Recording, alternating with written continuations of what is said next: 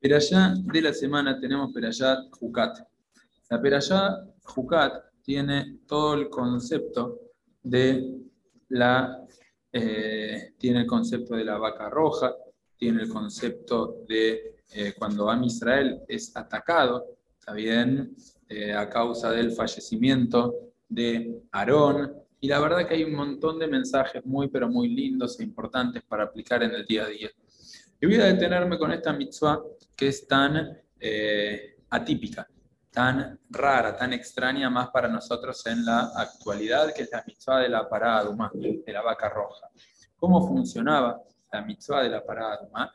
De la siguiente manera, una persona que había estado en contacto con una persona que había fallecido, en contacto con la muerte, esta persona tenía que eh, someterse a un proceso de purificación. Ahora, ¿qué es pureza? Impureza es algo que no lo entendemos. O sea, básicamente la impureza es la ausencia de vida. Entonces, cuando la persona está en contacto con una persona que falleció, tiene tumá, tiene impureza. Tumá viene de la palabra timtum, que quiere decir confusión. O sea, la persona en ese estado, más allá de su estado, llamémoslo espiritual de pureza e impureza, corre el riesgo de confundirse y pensar que la vida terminó. Entonces, por eso, y por muchos otros motivos, tenemos todos los conceptos de pureza e impureza, que para nosotros hoy en día no es práctico, pero era algo cotidiano y amén, pronto, cuando volvamos a tener el Beit HaMikdash, va a volver a hacerlo, porque una persona que está impuro no puede entrar al Arabait, al monte del templo. Entonces, si no puede entrar al Beit HaMikdash y no puede hacer los korbanot, y si es un Cohen hay alimentos que no puede consumir, y un montón de cuestiones técnicas que eran algo del día a día, no era algo atípico o extraño como es para nosotros en la actualidad. Entonces, una persona que tuvo contacto con una persona que había fallecido, quedaba impuro y tenía que someterse al proceso de la paraduma. O sea, la pará, esta vaca roja colorada, se hacía un corbán, con las cenizas se preparaba una especie de pasta de líquido y se rociaba, se salpicaba a la gente. Y por medio de entrar en contacto con, esa, eh, con ese líquido, con esa pasta, la persona pasaba del estado de impureza al estado de pureza.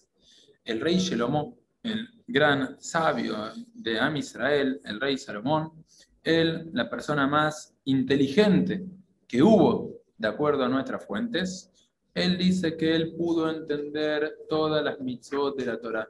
Y él entendió y se esforzó en entender cada una con los detalles. La única que no pudo entender fue la mitzvah de Paradumá, que, como dice el Midrash, Hashem le explicó las mitzvot a Moshe Rabenu, explicó la mitzvot a Moshe y dijo que la mitzvah esta de Paradumá recién se va a poder aclarar, recién se va a poder entender en la época del Mashiach, cuando haya una claridad absoluta a nivel conceptual. Ahora, la pregunta obvia que hay es, si Hashem nos da la Torah, Hashem nos da la mitzvot, nos da un manual con el cual regirnos en el día a día, conceptos, valores, prioridades. ¿Por qué hay una mitzvah que es tan, pero tan, pero tan inentendible que hasta que no venga el Mashiach no lo vamos a entender. O sea, ¿cuál es el motivo que existe este tipo de mitzvot? ¿Está bien? O sea, eh, vamos a entenderla, vamos a aplicarla y listo, no, no hay problema. Déjanos entender la teoría, aunque sea. ¿Por qué ni siquiera el rey Shelomó, que era el rey más sabio, la persona más sabia de la tierra, la pudo entender? Ahora, responde nuestro jajamín, responde nuestros sabios con una respuesta que es simplemente sensacional. Y esa mitzvah, que es tan teórica, se transforma el concepto de esta mitzvah teórica inentendible en algo muy práctico para nosotros. En el día a día, señores, queridos amigos, nos vemos enfrentados con todo tipo de situaciones. Situaciones más fáciles y situaciones que no son tan fáciles.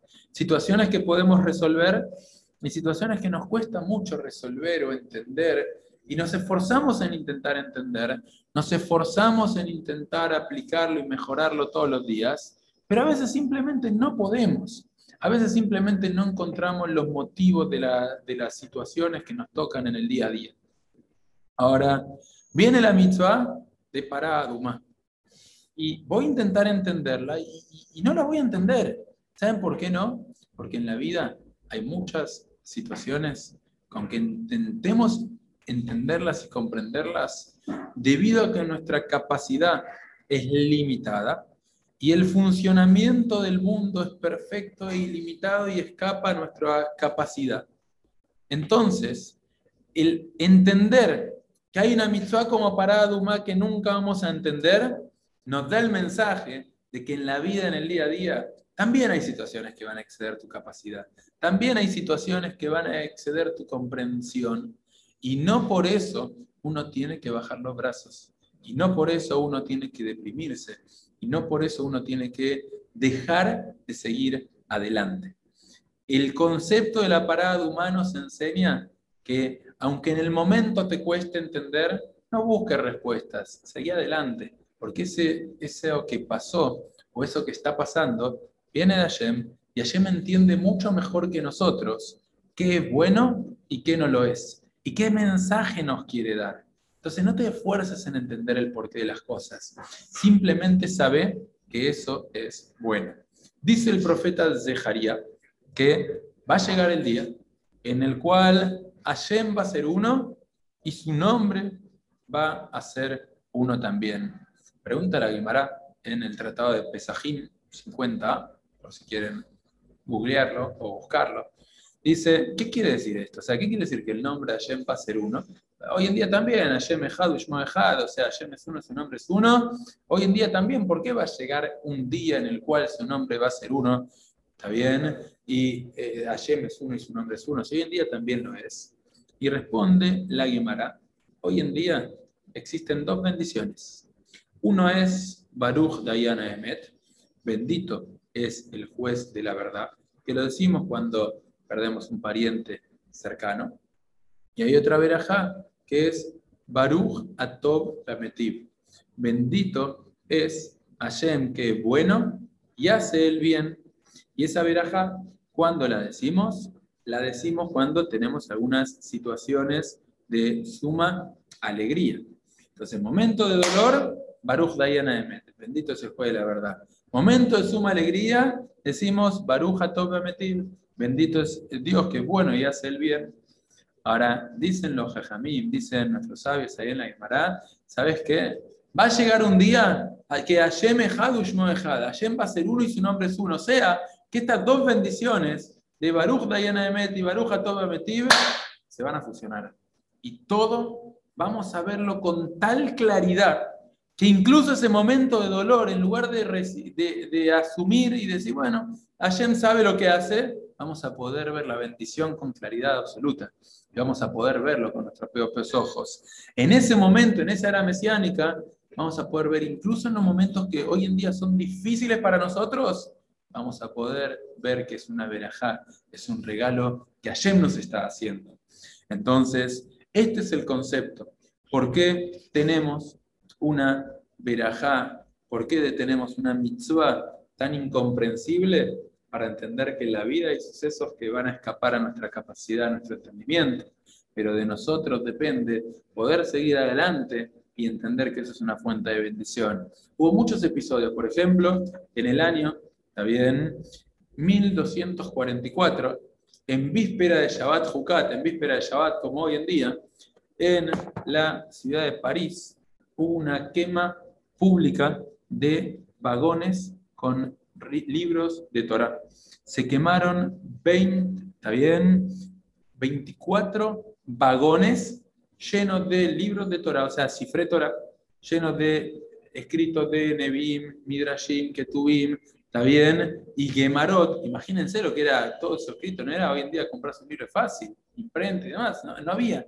24 vagones llenos de libros de Torah, de rollos de Torah y libros de Torah, ¿Está bien? Y fue en víspera de Perayat Jucat, como estamos por leer este Shabbat.